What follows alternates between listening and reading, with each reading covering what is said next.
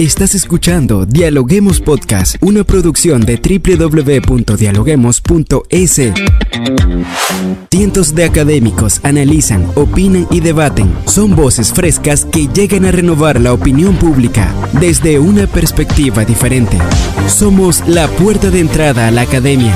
Somos el nexo de la academia con la comunidad. Escucha nuestro podcast en Spotify o a través de la web www.dialoguemos.es. A continuación, Rangira Briseño debate junto a expertos, académicos y estudiantes los temas más curiosos del planeta. Hola, ¿qué tal amigos? Como siempre les damos la bienvenida a un nuevo episodio de podcast a través de la www.dialoguemos.es. Soy Rangira Briseño y ya estoy lista para iniciar un nuevo episodio. En este nuevo episodio de podcast hoy exploramos un fenómeno alarmante que está tomando auge en nuestra sociedad. Bienvenidos a nuestro podcast. En este episodio tenemos una invitada muy especial que compartirá su valiente historia de superación como víctima de gaslighting. Esta técnica de manipulación emocional puede ser extremadamente perjudicial para la salud mental de quienes la sufren y nuestra invitada sabe muy bien cómo se siente. A través de su experiencia aprenderemos cómo se dio cuenta que estaba siendo manipulada, cómo afectó su vida y su bienestar emocional. Además aprenderemos de los recursos que utilizó para superar esta situación.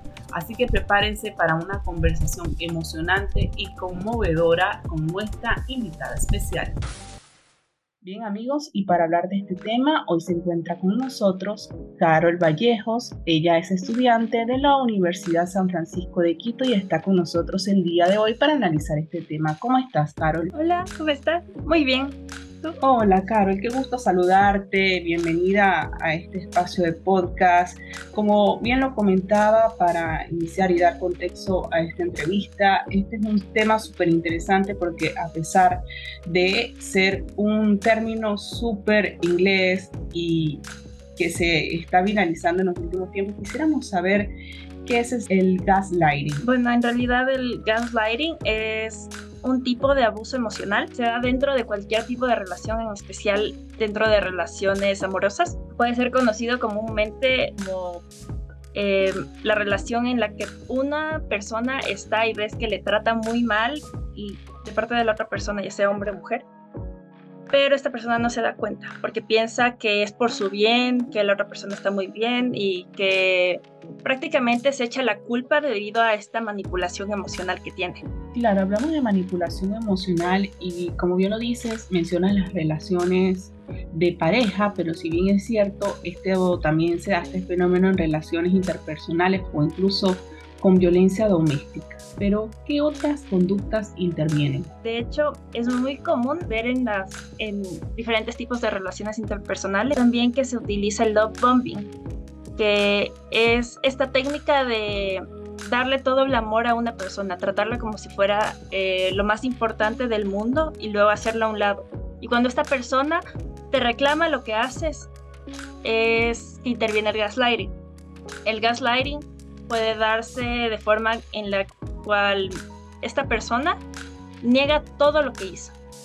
Y a veces eh, la víctima piensa que incluso se está volviendo loca, porque frases comunes para el abusador de, o sea, al usar el gaslighting son, no, estás loca, o en qué momento dije esto, o yo no dije esto textualmente, y hay incluso personas que han sufrido este abuso emocional que les ha tocado grabarse, grabar las llamadas para darse cuenta que esas conversaciones no tienen sentido. Eh, la persona que hace gaslighting no sabe comunicarse en pareja ni, ni, resolver problemas como se deberían resolver, sino que recurre a culpar y echar todo el peso de la relación sobre la otra persona. Entonces, cuando pasa esto, es que intervienen eh, conductas abusivas, eh, por ejemplo, ya se pierde el respeto, eh, se utiliza el bombing, eh, interviene el gaslighting, incluso se ve conductas cambiantes. Y incluso estas personas que lo realizan, una vez acaban con, la, con su pareja, acaban con la, con la autoestima que tiene su pareja, con, con el respeto que se tiene hacia misma van por otra pareja y así cambian constantemente. Carol, en lo que has podido investigar, cuéntanos, ¿es difícil detectar este tipo de abuso en ciertas situaciones? ¿Cómo, ¿Cómo, la persona se tiene que dar cuenta, oye, si estoy en una relación tóxica, estoy sufriendo este fenómeno, qué debo hacer? O sea, en, en lo que he visto, tanto en una relación que yo tuve, como en podcast, como en relaciones de mis amigas, es que es muy difícil darse cuenta porque la manipulación que lleva esta persona te hace creer que, claro, estás fuera de la realidad, estás siendo paranoica con respecto a ciertas cosas, con respecto a ciertas faltas de respeto.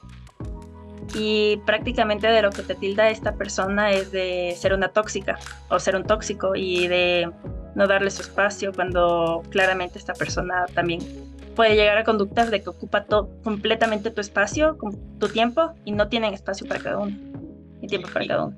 Y en este punto cuéntanos cuál es el perfil de una, de una persona que sufre de gaslighting y cómo ejerce el papel de manipulador en la víctima.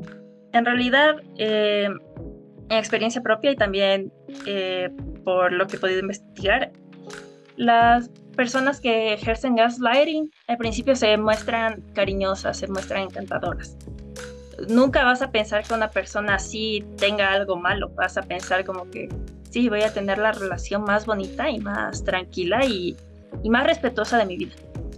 Entonces, esta persona lo que comienza a hacer, eh, y a veces es consciente o inconscientemente, es ponerte y darte todo el amor y ponerte en primer lugar.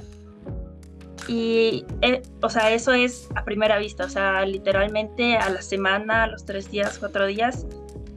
Es de hecho muy peligroso meterse con personas que te toman, o pueden decir que, entre comillas, te toma eh, cariño tan rápido, porque eh, un comportamiento en el cual no saben regular sus emociones, regular sus sentimientos. Entonces este podría ser el perfil de una persona que realiza gaslighting, que podría estar en, o sea, que podría estar metiéndote o atrayéndote a una relación abusiva. Poder ejercer sobre una persona, sobre una víctima de este comportamiento, es que prácticamente dudes de todo. Dudes de si estás bien, si estás mal. Eh, una persona que hace gaslighting, ya sea papá, mamá, eh, amigos, pareja, eh, cualquier persona, va a hacerte dudar de ti mismo como persona, de lo que eres y va a hacerte olvidar completamente por eso, de eso. ¿Y en qué momento esa persona se despierta? en realidad hay como que diferentes formas de afrontar esto. Una persona en realidad se despierta cuando se da cuenta. Eh, por ejemplo, yo pasé cerca de dos años y medio intentando darme cuenta y pensaba que estaba loca, que, me sentía mal por, sin ninguna razón, pero em, el papel de manipulación que ejerce la otra persona sobre esta persona es tal que no te das el tiempo como para pensar, en realidad yo estoy bien en esta relación, en realidad yo puedo eh, seguir con esta persona y hay personas, otras personas que, claro, ya han pasado por relaciones abusivas antes, que van aprendiendo en el proceso y, claro, salen más rápido de esa relación. Em, yo me acuerdo que me di cuenta de que estuve en una relación en, el, en la cual me hacían gaslighting y love bombing cuando a mi psicóloga le di mi diario.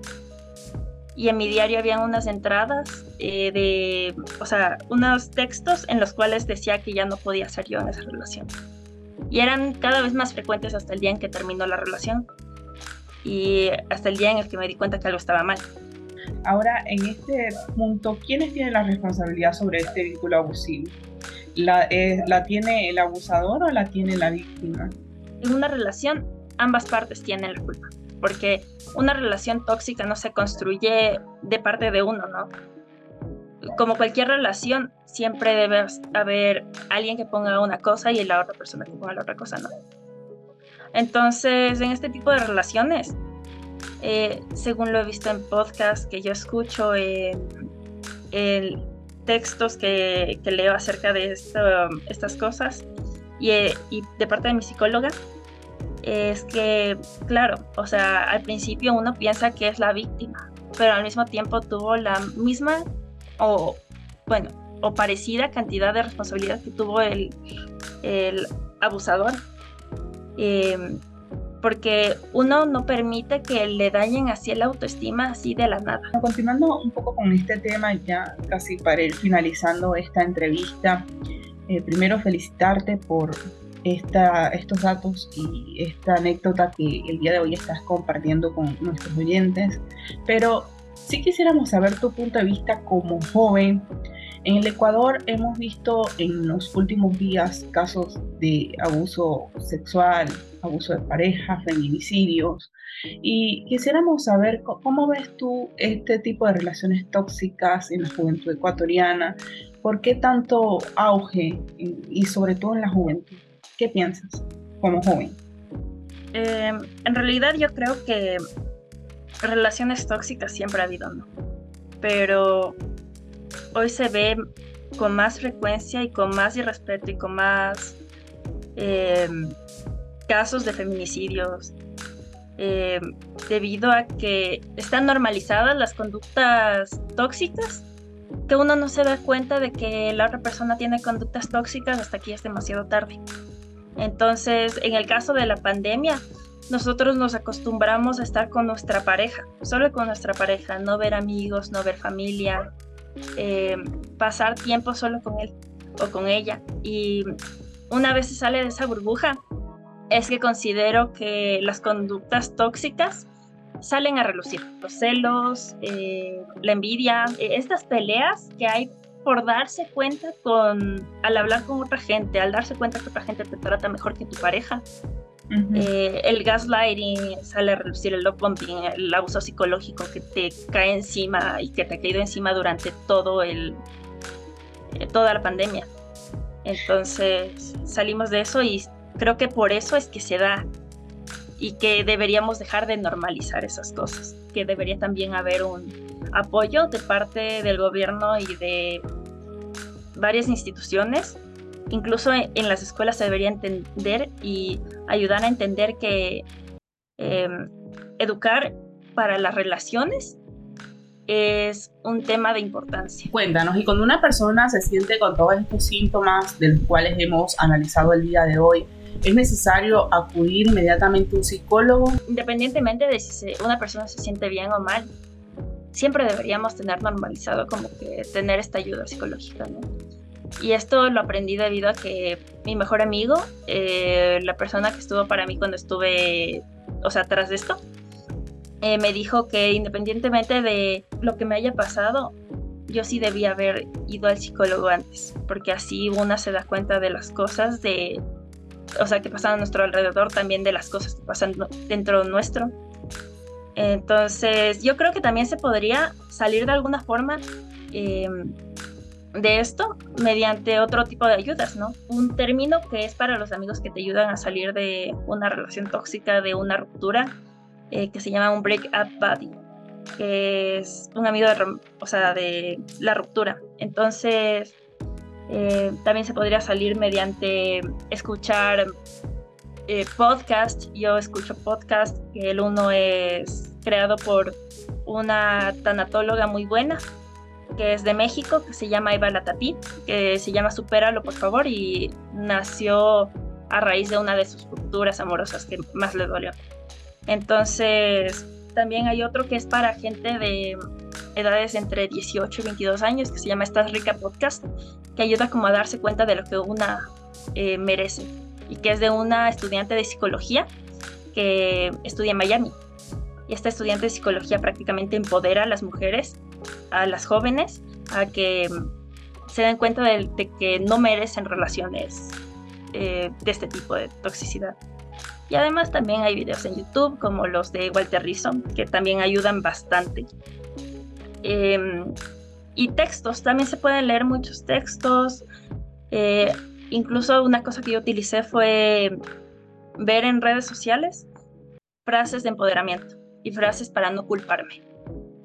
Entonces, creo que eso es lo que recomendaría yo. O sea, ¿se puede salir?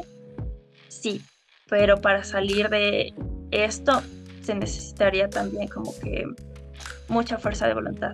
Carol, muchas gracias por estos datos, sobre todo estas herramientas que nos estás dejando el día de hoy con la experiencia. Lo primero, como, como bien lo comentabas, pues es cortar de raíz cualquier tipo de vínculo con la persona que hace este tipo de fenómenos. Sin embargo, no es una situación sencilla, como bien lo comentábamos, para la víctima, puesto que esta puede tener un grave o un grande apego a quien ejerce el maltrato emocional, pero como bien lo dijiste, hay herramientas, están los psicólogos, hay podcasts, hay textos, que si una se siente mal o siente que no está yendo por el camino correcto, puede consultar para salir de eh, los apegos. Es necesario, como bien lo dijiste, estar bien consigo mismo. Muchas gracias por acompañarnos. Gracias a ti.